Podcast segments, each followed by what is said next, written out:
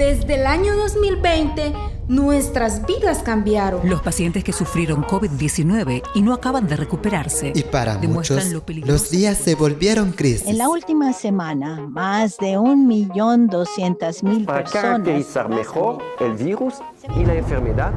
A pesar de las dificultades, muchos jóvenes siguieron luchando. Esforzándose día a día. Superándose haciéndolo frente a la crisis.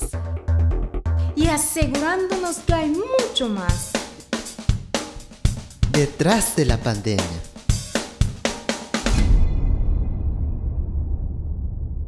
Hoy presentamos la historia de Jennifer Ofelia Díaz Caal.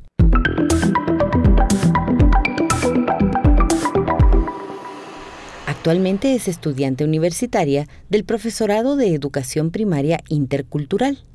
Pero graduarse del bachillerato en educación en 2020 no le resultó una tarea simple. Jennifer vive en el caserío El Rosal, una comunidad alejada del municipio de Sayacchepetén, donde escasean muchas cosas. El Internet es una de ellas. Estudiar en línea en estas condiciones resulta retador y Jennifer aceptó el desafío. Aquí su historia.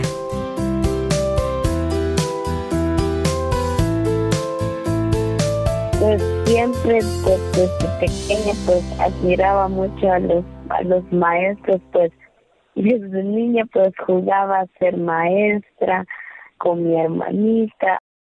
Jennifer estudió la primaria y la secundaria en el caserío del Rosal, a unos 70 kilómetros de Sayacché y tenía que caminar una larga distancia para llegar a su plantel educativo. Esa caminata a pie no la hacía sola. Ya tenía compañía con mi hermanita, entonces todo ese año pues lo recorrimos solo a pie, eh, una distancia, a veces salíamos de a las seis y llegábamos como a las siete y diez o siete y veinte. Una vez aprobado el tercero básico, quiso iniciar sus estudios de magisterio y para ello era mejor decisión salir de su comunidad. Pidió el apoyo de un familiar y salió de su casa materna.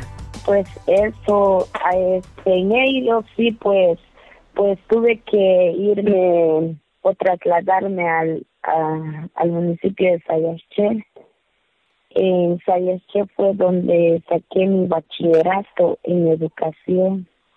Cuando cursaba el quinto año de diversificado, se le unió una persona muy querida y las cosas empezaron a cambiar. Eh, ya eh, finalizando el segundo año de bachillerato en educación, fue donde ya tenía mi compañía, mi hermanita, empecé a estudiar también, es donde empezamos a alquilar cuartos. Empezó el 2020.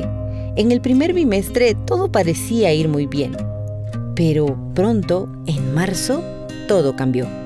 A principios de enero, febrero ya, estábamos en febrero, teníamos que entregar nuestro proyecto de vida, nuestro proyecto de nación, eh, ya teníamos conformado los grupos en donde íbamos a trabajar cada cada proyecto que íbamos a entregar. Al empezar marzo, pues todo cambió para mí, pues fue como un choque.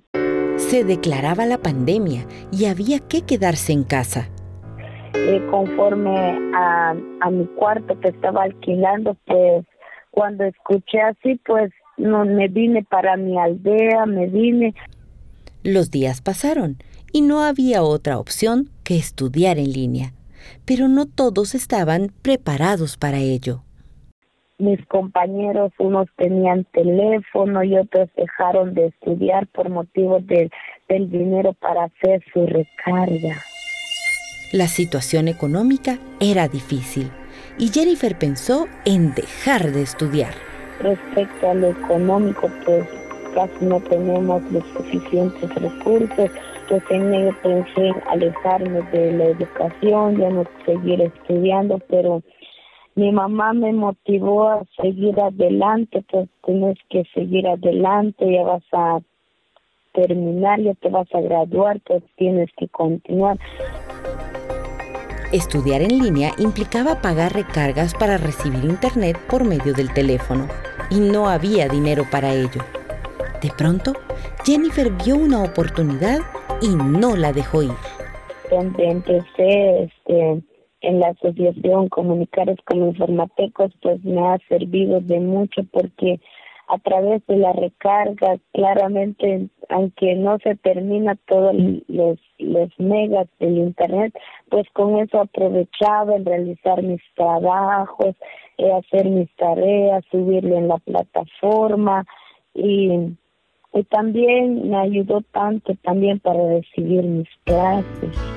Estaba aprovechando hasta el último megabyte de datos para cumplir con todo me alcanzaban porque a veces, eh, digamos, conforme al taller que hemos recibido sobre frente a la cámara, pues en ello pues no, no terminaba todos mis megas, pues lo pensaba, pensaba en mis estudios, no me ponía a ver cosas así como para pasar tiempo viendo cosas. Tanto la madre como el abuelo de Jennifer la han animado a no desmayar y en momentos difíciles eso la motiva. Siento que ya no puedo más, pues me recuerdo de, lo que me dicen, pues y me da ánimos de, de realizar más mis tareas, pienso en lo que me dicen. Jennifer sueña con salir adelante y ahora que ya se graduó de bachillerato en educación e ingresó a la universidad, solo anhela una cosa. Pues mayormente, digamos, tener un trabajo para poder ayudar a mi familia. Quedó atrás el momento en que Jennifer dudó y ahora está resuelta a alcanzar su más ansiado sueño, ser la primera mujer de su familia en graduarse de la universidad.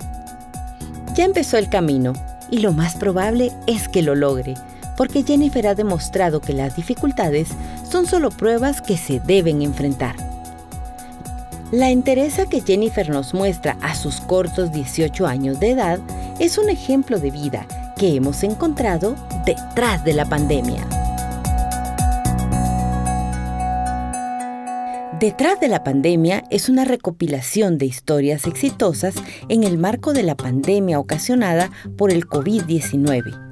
Producción de Asociación Comunicares a cargo de Celso Solano. Sistematización de historias, Eunice Velázquez. Recopilación de historias, Juan Cucul, Feliciano Mou, Rosia Janeri, Glenda Lajuj y Mayari Kutzal. Locución, Oneida Rodas.